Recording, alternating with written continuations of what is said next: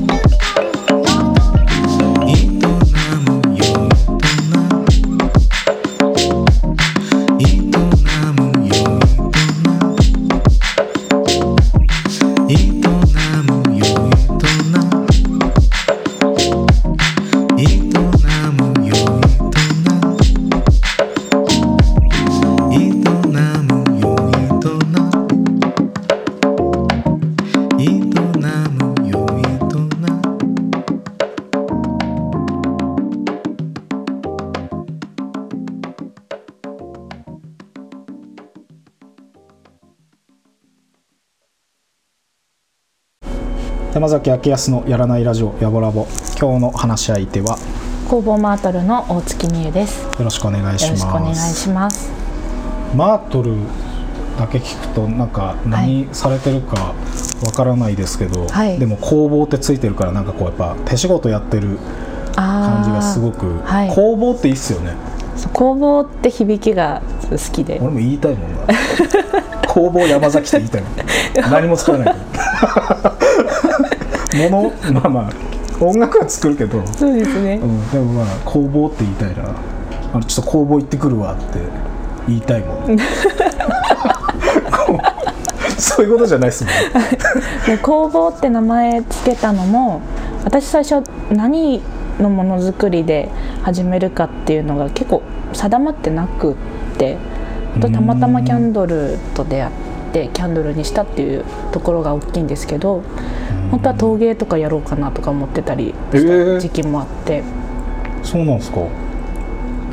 えそれものづくりはい。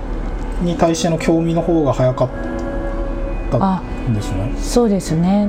もともと大学でうん。あの物作る系の大学に4年間通ってて。もの作る系の、物作る系の、はい、うん。プロダクトデザイン学科っていう学科なんですけどかっこいい。それだけ言うとなんかまあ、俺からするとあの工房と同じレベル。言いたい 言いたい言葉。言いたいことそうそうそう。ランキング。それ そこ出身って言いたい。え ちょっとそれを出すと初対面の人何のこっちゃらって感じなんでプロダクトって、うっすよね。カタカナでね、はい。なのでいつもちょっと物作る系の。わかりやすく。ああそうっすよね。はい。うーんそこでいろいろあのもともと工作好きなんですよね。図工とかちっちゃい時から好きで。そこから大学で本格的に学んでで就職先は全く違う場所だったんですけどうんうん。その仕事先の休みの日にキャンドル作りできる場所があってそこでハマってでやっぱ自分もものづくりしたいなと思ってうん。ちょっと福島に帰ってきてうん。でじゃあ何やろうかなって思った時にちょっと何やるかまだか固まってなかったので,、うんうん。であのものづくりっていう広い意味で工房っていう名前を付けたいなと。うん。どっちでもこういけるように。マートルっていう名前はどういうところからここれもよく聞かれるんですけど、うん。マートルっていう名前は植物の名前なんですよ。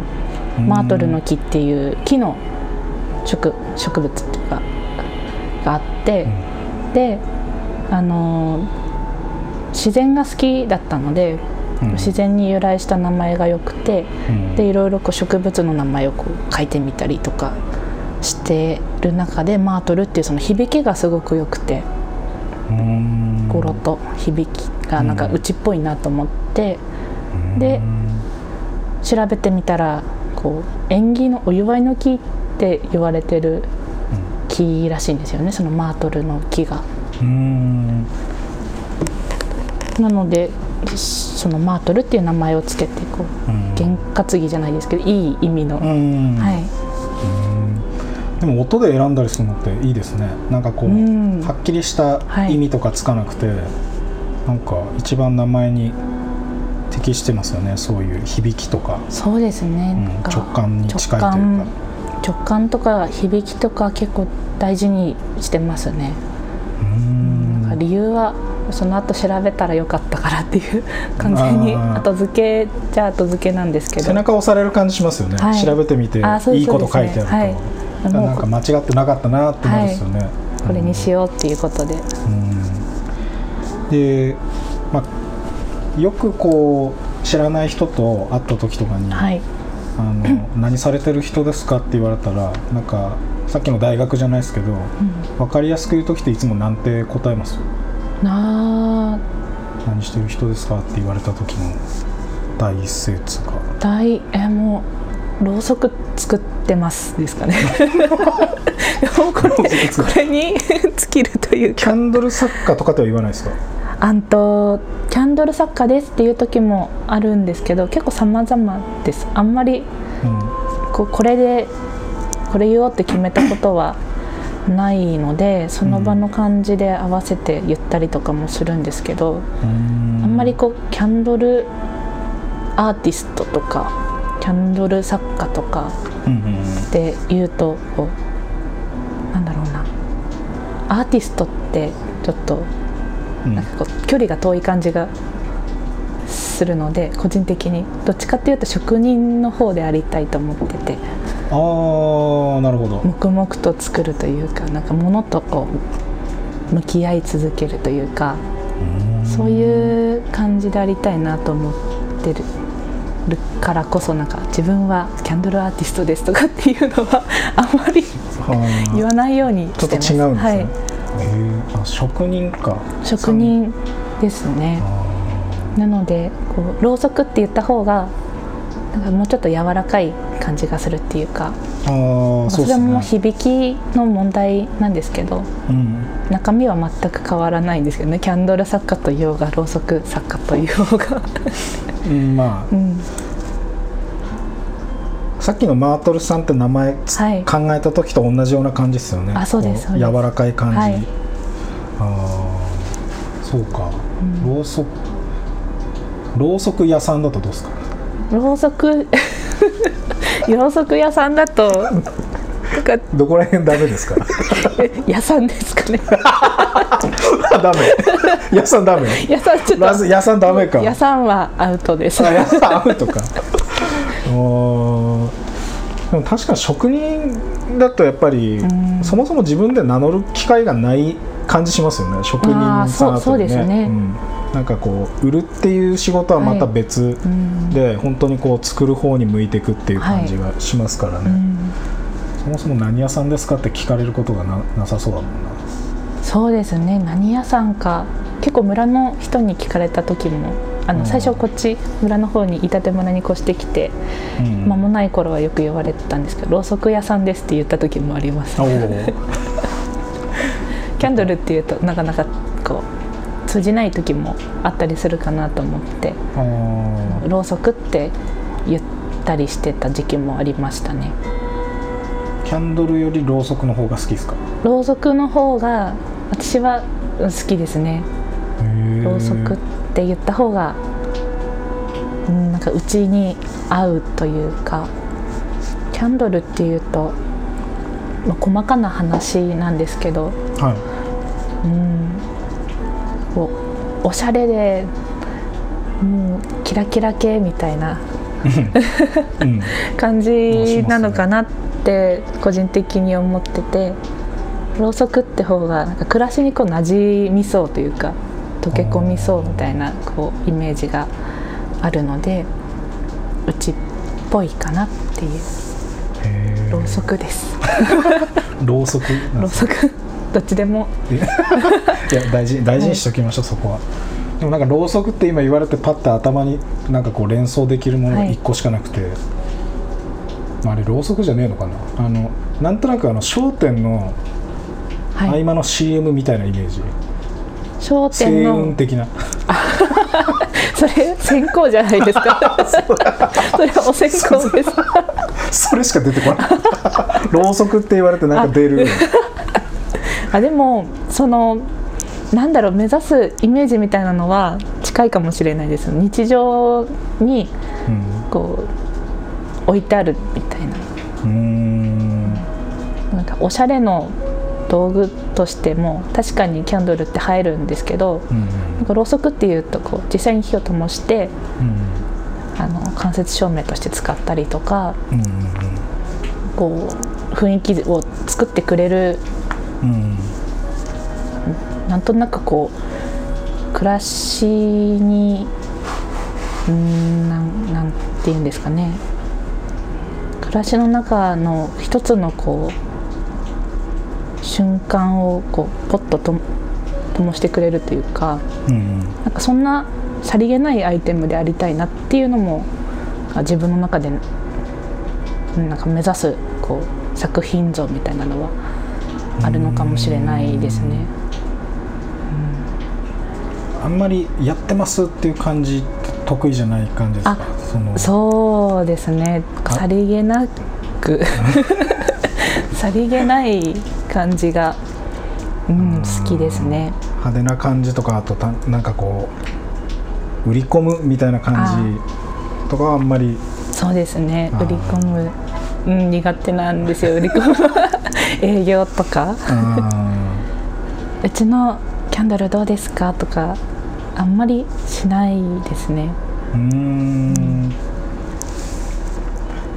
気になったらやっぱなんか見に来てくれたりとかうん、なんかご縁があるもんですよね、はい。見てもらって、ううん。ん本当になのでこの飯舘村という山のてっぺんに来てくれる方はありがたいですね。特にイベントを出店しててもそう思いますけどうん。わざわざやっぱ時間とお金かけて来てくれるわけなので、ううんん、本当にありがたいなと思いながら黙々とと日々作業を してます。ひっそりとしたこの工房の、はい、見つけづらかった。電話来ました見つけづらかった。想像以上だった。なんか難しかったな。でもすごくいい場所っすね。うんもうあの作業するのには物を作るには環境としてはすごいいいなと思いますね。こう静かな場所で鳥の声も聞こえたりとか、うんうん畑にイノシシ来たりとかもしますし。なかなかないですよね。逆に動物のなんか世界に進ませてもらってるぐらいの感あそうっすね。覚ですね。うん。リアルサファリパークって呼んでます。いつも本来そうっすもんねなんか住まわしてもらってる側っすから、うん。どこにいてもどこにいても。どこで住んでても本来そうっすからね。なんか町場にいるとそういうのちょっと忘れるけど。あそうですね。私も実家が福島市なんですけど福島では出会わなかった動物たちに結構出会えますね。この村に住んでると、猿とかも普通に歩いてますし。いいなそれ普通にってのがいいっすよね。なんかあの動物側もそんなこうはい。人慣れめっちゃしてるとちょっとこう話変わってくるじゃないですか。はい。なんか距離感独特で、なんか食い物くれんでしょみたいな。人慣れしすぎて。早くくれよみたいな。感じで来られると違うけどなんかやっぱ動物の日常が見たいっすよね、せっかうん。くなんかこう見れるような場所にいるならそうですね。結構うん。なかなかに近い距離で見れるのは珍しいかもしれないですね、うん。うん、猿とかも100匹ぐらいあの秋とかに見れたりする場所があって。多分田んぼか何か買った後後のこう畑田んぼの跡地でこうなんていうんですかもみ殻の中に残ってる米の残りみたいな。を食べに来てたりとか。してる姿とかも結構見れて。電柱をもう大道芸みたいな感じで。の綱渡りみたいな感じすで渡ってたりするんですよね。普通に。道路の横で。なんかジブリみたいですよね。うん本当ですね。ジブリ。でもジブリ自体昔から好きだったので多分この環境がうん好きだからこそこうす住んでるのかもしれないですね、うん、なんかジブリみたいな生活したい方はおすすめです。いいだていいだってなんか飯舘をがすごく好きっていう、はい。なんかこう雰囲気が、はい。なんかめっちゃみゆちゃんから出てるような感じがするあ本当ですか？うん。うん確かに海より山派なんですよ、あ俺もそうっす。うん海行くとちょっとそわそわしちゃう。いやそれは分かるなんで落ち着かない。のいや前あの福島に戻ってくる前は函館に住んでて北海道の函館に、うんでもう海がうん自転車走らせたらすぐ目の前にこう広がってるような土地だったんですけどはうん山がなくて近くに山に囲まれ盆地に囲まれて暮らしてたからこそ。福島市だそうですよね、はい。盆地ないとなんかそわそわしちゃうっていうか。うんあの多少のはい。閉塞感欲しいですよね、あそうそうそう ちょっと囲まれてそうなんるかあの安心感が欲しくて。トイレで漫画読むみたいな。読まないけど。なんか落ち着くみたいな、はいはい。それが欲しくて。うんなんかどこまでも広がってる感じがなんかこう落ち着かなくて綺麗 綺麗でしたけど。隔たりが欲しい。隔たりがそうなんですよね。ある程度の隔たりが 欲しいんだと思いますきっと。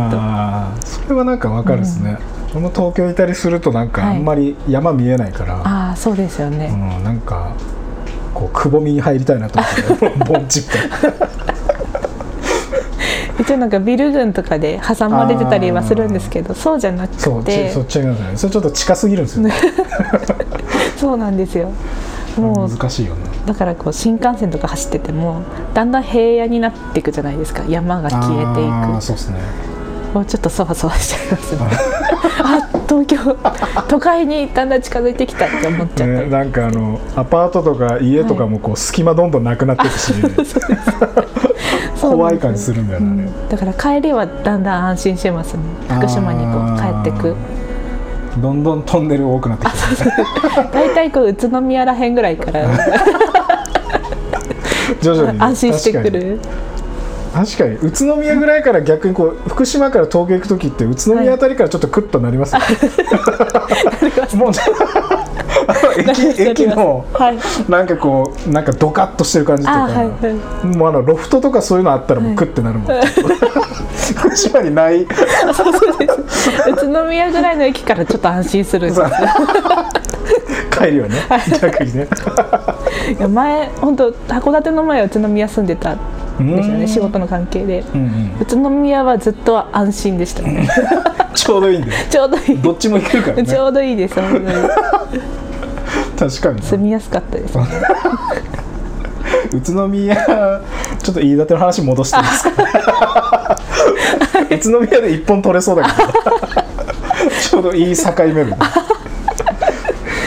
やっぱあの作ってるあのキャンドルやっぱ言い立てのお花っつうんですかね、い。植物はい。をいろいろこれなんかなんて表現したらいいのかな？なんかこう普通なんかなんていうんですかねこうお花とか植物はい。がこう表面にいっぱいこうついてるっていうぐらいの表現しか俺はできないんだけど これなんかこういうのをなんかこう呼ぶ故障って何かあるんですか？呼び名というか。うんと呼び名はボタニカルキャンドルって呼んでるんですけど、ん結構作家さんによって名前が変わったりしますね。ボタニカルっていう言葉自体植物っていう意味を指してるので、ボタニカルキャンドルっていう名前になってるんですけど。あなんか呼び名あります？呼び名ですか？えなんかどういうキャンドル作ってんのって言われた時にはい。なんて答えます？あ。ボタニカルはセーフですか？ボタニカルはセーフ。あセーフなんですか？あボタニカルキャンドルっていう名前でやってるので。ああそうなんですね。一応それが、まあ、メインの名前になるんですけど。結構こうそれが通じない時もあるのでボタニカルとはどこっていうところから始まったりするので花入れたキャンドルですっていう時もあありますね。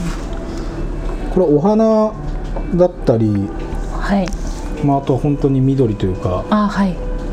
またその植物の根っこっすかそのあこれですか、の下の方というか。あこの下はこれはスモークツリーっていう木なんですよね。うん。煙の木って言われたりするあのああ見たことある。結構何月ぐらいかな。暖かくなるともさもさもさってこう道路沿いに、本当スモーク。あそうですそうです。煙みたいなはい感じなんです煙みたいな感じで咲いたりするのがこの今灯してるキャンドルの下の層に入ってるのがそうですね。なかなかこれはラジオで表現しづらい。うんただなんかお花、まあ、い。ろんな、何色っつうのかな、まあ、黄色とかはい。青、はい、で緑。うん。とかまあピンクと紫の中間つうか、はい。ガリガリ君のグレープ味みたいなぶどう味的な。なんか色カルカラフルですけどこれはこう飯舘はい。のお花を使って作ってるんですか、うんと季節によるんですけど、うんその時取れたあの板手のもので取れるものはあの花あのボタニカルキャンドルの中に入れてますし、うん。と板手で作れないお花とかも気候的にとか、うん生産者の関係でうん。あの取れなかったりっていうのもあるので、うん。そういうものは仕入れたりとかうん。してますね。これなんすか？このモサモサこれですか？これラグラスっていうあの花花というか稲穂？うん。なんですかね。で今俺これなんですかって言う前に、はい。これ猫じゃらしですかって聞こうかなと思ったんですよ。これこれですね。で今なんかすげえかっこいい名前出てきたからはい。猫じゃらしって言わなくてよかったと思ったんですよ。今なんて言いましたっけ？ラグラス。ラグラス。あそれがいいな でもこれ気持ちいいんですよね。触ってるだけで。猫の尻尾みたいな。あそうです。ねこの尻尾。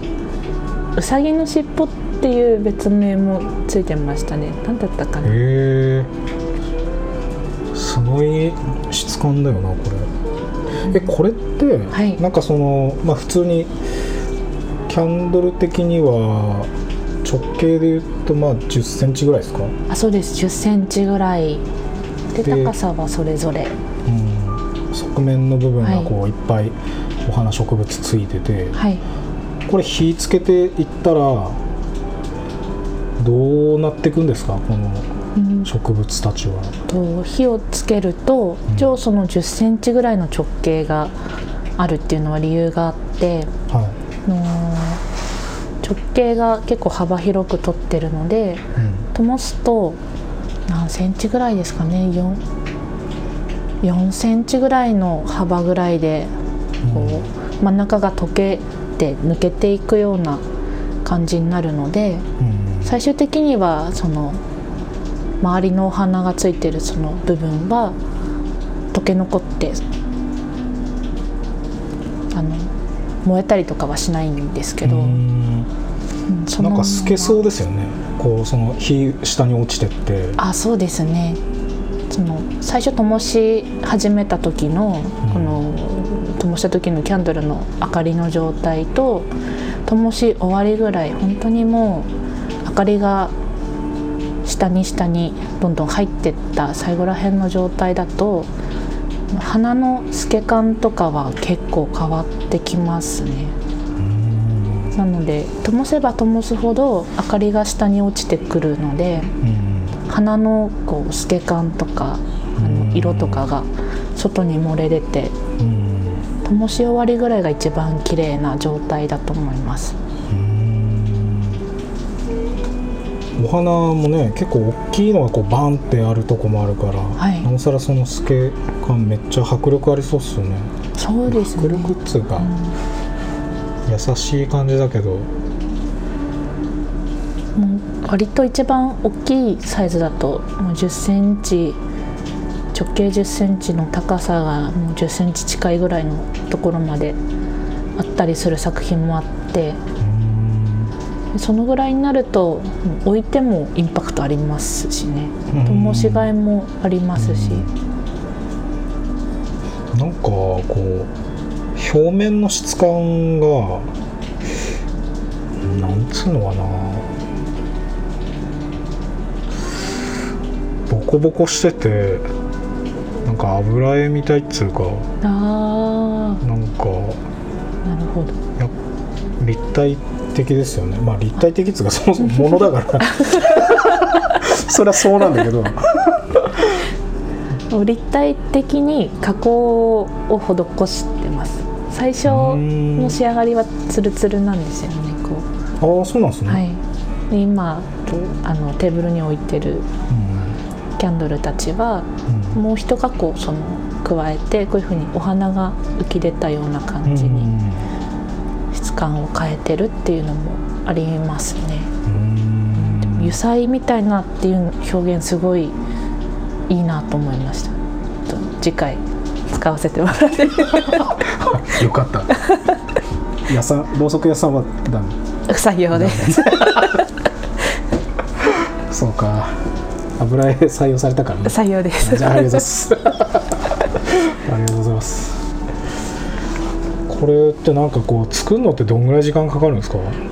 あーまあサイズによるとは思うんとですけど。そうですね。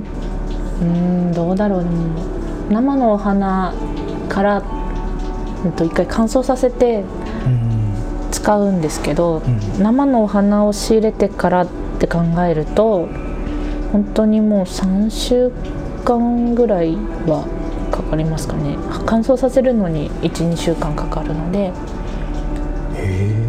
乾燥された状態だとあのもうちょっと短いんですけど。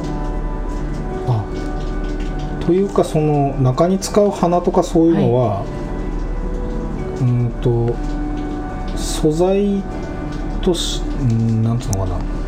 もう使えるっていう状態からこうくるんじゃなくて、あうんそうお花としてはい。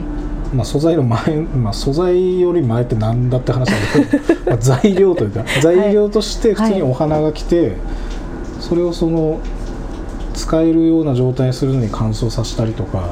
うんそうですね。あこう村村で採れたお花とかも割とやっぱり生の状態の方が多いのうん。で収穫したりとか。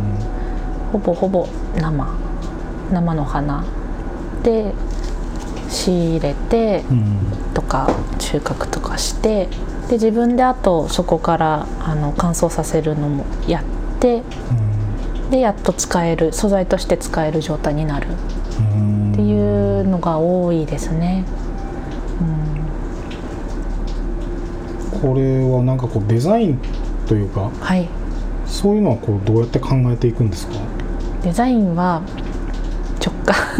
ええ。直直感です。それその直感ってこうどのタイミングでこう発揮されるんですよそのこうそのお花として乾燥する前の状態とかからもなんとなくこうイメージ湧いてるんですか、あーうん作る前ですね。作る直前にあー例えば乾燥してて、乾燥して仕上がっていざ何作ろうってなった時に例えばこうメインの大きな花がああったりとかしたらじゃあそのお花と合いそうな素材は何かなとかってそこから考えてうん今あるあの季節の花で組み合わせてこう作ったりとかっていうことが多いですかね。本当に。なので同じものはほぼほぼないですね組み合わせとか。結構へあのせ量産みたいな感じではい。同じものをこう作ったりとか流れ作業みたいになっちゃったりすると飽きちゃうんですよね。私が。なんか作業してる感じになっちゃってどうしても。それぞれてるってい表情がやっぱそれぞれ少し違った方が作る私も楽しいし、うんうん、なんかこう一点物としての作品が生まれるっていうのも楽しいので、うん。うん、なんかそこはやっぱり、うん、なんか直前でこうこれとこれとあとこれも入れようとかって決めることが多いいいですかね。こういうのってこう作っていく過程でなんかコントロールできない分野とかってあるんですか？なんかこうデザイン頭で浮かべてはい。進んでったけど、はい。なんかあの陶芸とかってよく聞くんですよね。あうん。の窯に入れてはい。焼いて出したら、こんな柄かいみたいな。あ なんかこんな感じでこここうなんのかいみたいなその炎の感じとかがあるからみたいな,、あはい。なんかそういうこう偶然の部分とかってはあるんですか？基本こうイメージした通り。うーんとすたまにあたまにっていうか割とありますね。それこそキャンドル始めた頃ぐらいはあのお花によって入れ方とかあのろうそくをまた流すと色が変わったりする花とかもあったりしてもうやりながら覚えていくのが多かったですね。こうろうそく流して冷やし固める前と冷やし固まった後だと、うん。もう全然表情違ったりとかしてて、あそれもまた研究みたいですごい面白いんですけどうん。やっぱそれでもえちょっとこのなんかあんまりこの表情あんまり好きじゃないなとか 思うこともあったりして。うん。うんなんかもう失敗と成功を繰り返しながらうん今はだいぶあのいろんな花を使ったりしてきたのでうん。この花入れたらこの感じになるかなとかっていうのはなんとなくわかるんですけど、うん、なんで選んでますね入れる花は。うん。割とかなりなんか書いたりするんですか？デザインっていうか。あ頭の中ですか？ボタニカルキャンドルは頭の中ですね。やりながらちょっとこれも足してみようとか色味の感じとか、うん、なんかこううまくいかない時とかは足したり引いたりとかその素材を足したり引いたりして、本当にお花、本当にお花いけてるみたいな感じですよね。なあそうなのかもしれないですね。生け花でやったことないですけど。花 はい。でさすがになんかこうなんていうんですかカチカチっと設計図書いてる人いなそうですもんね。うん設ぱ計図書いたら多分そういう問題じゃないですもんね。やっぱ花一個一個形、すね。はい。うん違かったり、うん。その時あるもので合わせて作っていかないといけないでしょうからね。例えばそのさっきの陶芸みたいな感じでうん。陶芸ってある程度の設計図がまあうん。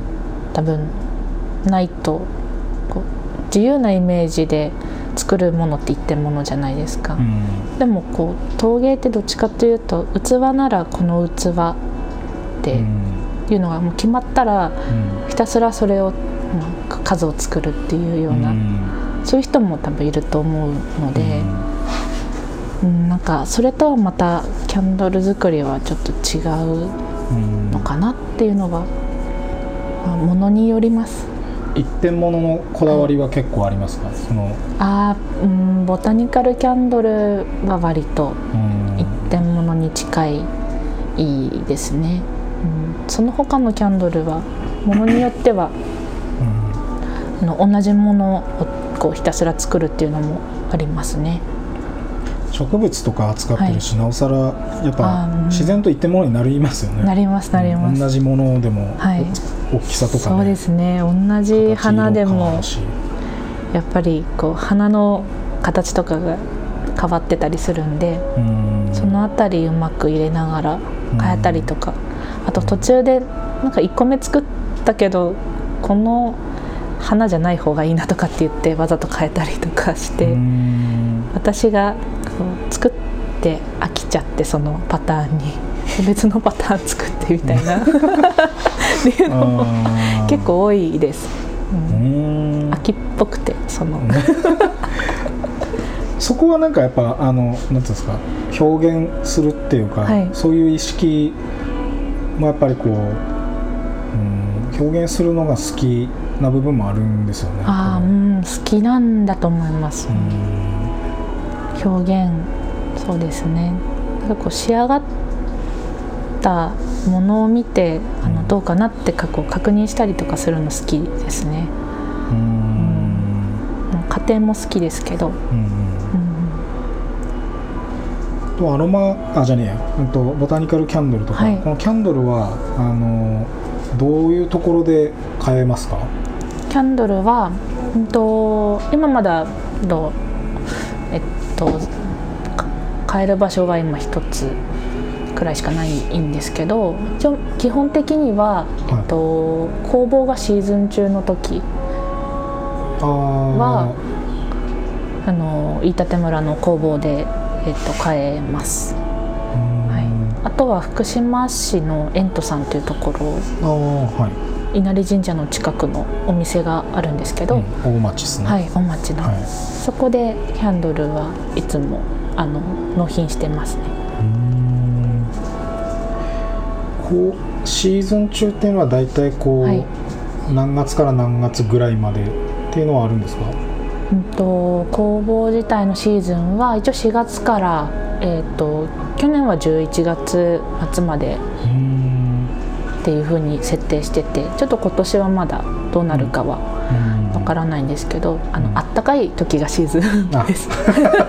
寒いとあの来るの大変なのでそれはもしこうなんか行ってみたいなとかって、はい。また場合はこうどういう方法でご連絡取れるといいですか、うんと基本的にはインスタグラムうん。ととフェイスブックのどちらかで。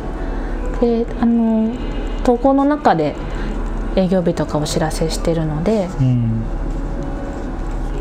そこを見てもらえるのが一番いいかなと。工房はあのキャンドルこう、はい、まあ、物販というか買えるのとはい。あとはワークショップもはい。シーズン中はやってるっていう感じなんですかね。そのあそうそうですね。はい。シーズン中にえっとワークショップは予約制になるんですけどはあの事前に準備がこうあったりするのい、で,、うん。でその関係もあってあの事前に予約制で同じくインスタグラムとフェイスブックであの予約を承ってるっていうその流れでやってます。ワークショップってはい。こういうボタニカル的なのははい。作れるんですか、あこれも作れます。ボタニカルキャンドル。へえ、なんか見た感じめっちゃ時間かかりそうな気するんですけど。あーうんと人によります。俺大雑把っすけど大丈夫ですか？あ全部早いです。それ大雑把だから。質がめちゃ低いんじゃないからもうなんかててててて俺なんか終わるぐらいの感じなんだよ。どういうどういう大雑把にかによるんですけどあの大きなこうお花例えばななんだろうな。もうこれだけしか入れませんみたいな 一種類だけとか。いや俺そういう大雑把じゃない。だとめちゃくちゃ早いと思いますもう本当に様々ですね。作るお客さんによってもあのここのここにこの場所にどうしても入れたいっていう人もやっぱりいますし、うん。あのなんかもう雰囲気でこう組み合わせて入れたりとか色味をこう統一したりとかピンク系とか青系とかうんあとこのお花使いたいっていう風にこう決めてからあのそのお花使いたいって言ったお花を引き立たせる他のお花を選んでいく人もいますうしん。様々ですね。なんかそれを見ててすごい面白いなと、うん、思思いながらど皆さんの作品見てますね。大体所要時間はどのぐらいの範囲なんですか？そとのワークショップやられて一応1時間半から2時間ぐらいの枠で午前と午後で2部制でやってます。自分だけのこういうの作れたらいいっすよね。ああそうですね。やっぱり一回作ってみてうんなんかなんとなくやり方を覚えて、じゃあうん。2個目はこうしようって言ってまた来てくれる人とかもいてへえつわものの人だともうあの2時間の間に2個とか3個とか作ってかれる方もいますね。これって作るってその場でもう出来上がって持ち帰るみたいな感じになるんですか？持ち帰れるようにはい。あの私がいろいろサポートしながらあやーってます。一応全部あの2時間の工程の中でへえ持ち帰れるように出来上がってこう、なんかこう完成品見るのは全然こう時間経ってからかと思ってた。あ陶芸スタイルですよね 3ヶ月後とか。忘れた頃に届く的な。なんだこれは。みたいなこれ俺が作ったのか。みたいなこんな形だったか。これ誰が作ったの？これ。みたいな俺か。みたいなよくあの小学校とかの遠足とかで作りましたもん。会津行った時に。作ったりとか。ね。はい。会津有名っすもんね、焼き物ね、へはい。えそれで2個作るってすごいっすね。うん、すごいですね。もうやっぱり集中力とある程度のスピードないと2時間の中に収まらないので必ず聞きますね。あの2個。って結構スピード感。あのないと厳しいですけど大丈夫ですかって、いやーそうっすよね。うん、でも器用なんですよね。本当に皆さん女性が多いですか？女性多いですね。女性がほぼほぼ。そうですかね。意外と男性の人がこうこだわって作ってたりっていう人も多いなっていうのもうん。ん。なんか印象としてはありますね。なんか贈り物とかでとても良さそうっすよね。あそうですね。贈り物も最近ギフト需要も増えてきてますねあとはあの持ち込みとかでプロポーズの時にもらったバラをずっとドライフラワーで保存してあってでそれをキャンドルに入れたいっていう人も中にはいました。すすごい。ロマンチックですよね、108本のバラ。うん、ああですよね。そのプロポーズの時うちの数本。えー、108本はさすがにこのキャンドルのドデカキャンドル。中には入らないんですけどどんなサイズこれが寸胴みたいな。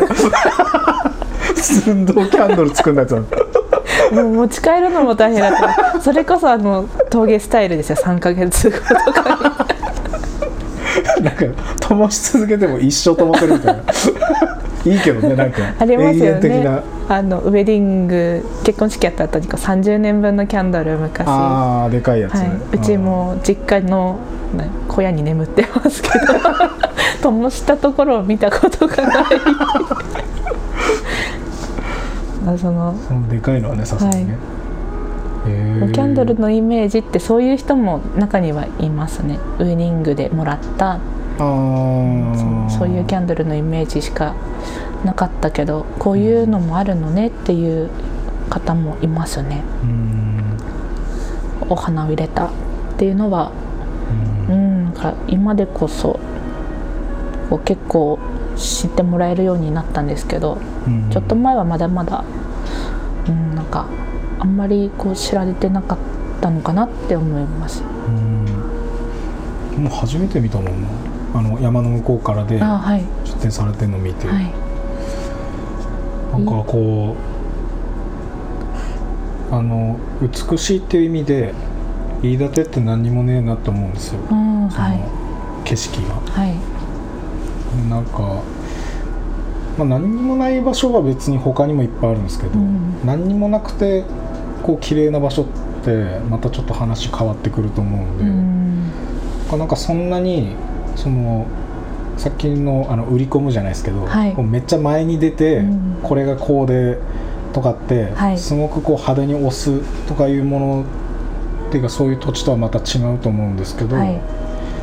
なんかあのでお花咲いててもうん。綺麗ですけどなんかあのキャンドルになる方がよりそのなんか綺麗さこはい。う前に出る感じがするんですよね。あー。あ。なんか出し出てる感じしますよね。私表現がちょっとその初めてダメですね初めて聞きました。ちょっと不採用でもいいですか？2, 2回目。3発中2発ダメ なんかすごくぐーっと前になんかその綺麗さなんか風景見てるとはい。なんかさらっとしてる感じだけど、うん。なんかそのさらっとしてる中のなんか深みというか、うん。いろんなものがなんかキャンドルになるとそれがすごく前にうん。出てくるようななんか日本にぴったりな美しさの感じしますね、うん。あの桜こう散って綺麗みたいな、はい、うんそういう感性になんか近いような、植物入ってるとなおさらそのお花だけじゃなくて、はい。よりなんかその土地の綺麗さみたいなのが、うんこれ意外にこうなんかさっきのスモークツリーとか、はい。そういうあと何でしたっけこれ。あラグラス。あラグラス。はい。猫じゃらしラグラス。この茶色とかもなんか入ってるとすげえその土地より連想しますよね。あもうこれ飯舘村のじゃないですか、ああこれはね。うんうん。うん、でも茶色私が茶色好きだっていうのもあって。ああ茶色好きなんですね。茶色好きなんです。茶色緑きなり色、は茶色緑きれい、ああめっちゃ自然。い、山。茶色パーカーだもんね。あそうです。はい。ですよね。そうなんです。落ち着きますね。もう究極あのあんまりなんていうんですかね。ろうそく自体も鮮やかじゃないあの色とか作りたいです。うん。茶色枯れた花を入れるとか。ああのまあ俺茶色はそんなに思ったことないけど緑はめっちゃ好きですね。あ緑ですか？緑も緑は 緑って意外とないんですよね。こう緑色の素材って難しい手に入れるのが難しいんですよね。緑ってこう新鮮な色なので鮮度の高いものだと緑として映えるんですけどだんだんやっぱり時間が経つと緑が茶色になってきたりするうん。のもナチュラルドライなので、うん、なんかその茶色くなっていく過程があるんですけど、うんうん、緑をもし入れる時はあの硬い葉っぱとかでも茶色くなんでしたっけ？なりますね。椿みたいな。あ椿。テッカテカ緑ですよねあれ。テッカテカテッカ椿テカは深緑ですよね あの深緑は入るんですかねキャンドルに。ちょっと入れたことが。でもユーカリとか。ああこの山崎さんの後ろにありますけど。やっぱちょっと銀が前に来るつか白っぽい感あじそうですね。白目がかった緑とかだと、まあ、一番こう干したての色あのイメージが私の中では強いですかね、うん、なんか緑が綺麗なうちに多分キャンドルに入れてあげた方がうん。映える、うん、映える素材もいっぱいありますね今日服も緑ですもんね。あ恥ずかしい。あペンも。緑。あ全部緑だ ちょっとマスクはちょっと予定外だったけどねマスクはちょっとたまたまですけど、頭まあ、ペンは緑も好きで。無意識っていうことですよね。そうですよ。無意識緑。一番恥ずかしい。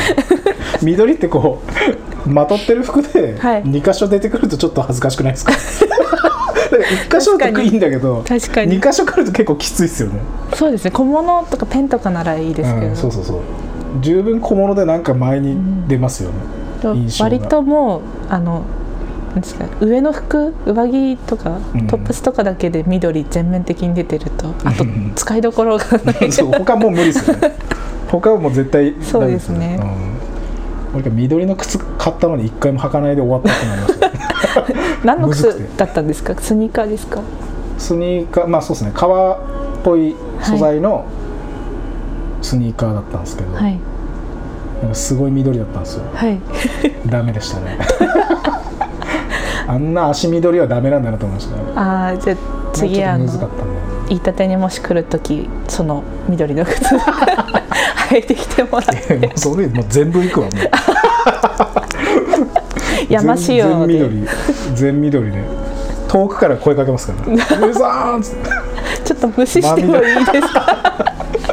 知らなかったふりして「来てきたよ! 」ちょっと話しかけづらい。恥ずかしいっすよね。恥ずかしいですね。やめときますね。やめときましょうえー、と前半はこんなところで、えー終わりにしたいんですが最後に、はい。えー、とゆうちゃん的はい。直感ではい。今日このラジオを聞いた人にはい。うーんと今日のラッキー甘いパン。今日のラッキー甘いパン。これ食べたら運気上がるよっていう。はああー急に振りますね。直難感しい。直感なんでね。直あ感ですの理由は聞かかないんで。直感。ですって。なんかどこかのあれとかでもいいしああのコンビニスーパーのでもいいですし、ーあーそうですね。あーちょっと今日は天気が悪いので、あのパン パンじゃないですね。あいいですよね 今ふと思ったパンものがいやいやいいですよ。パンもまあ不採用だったってことで。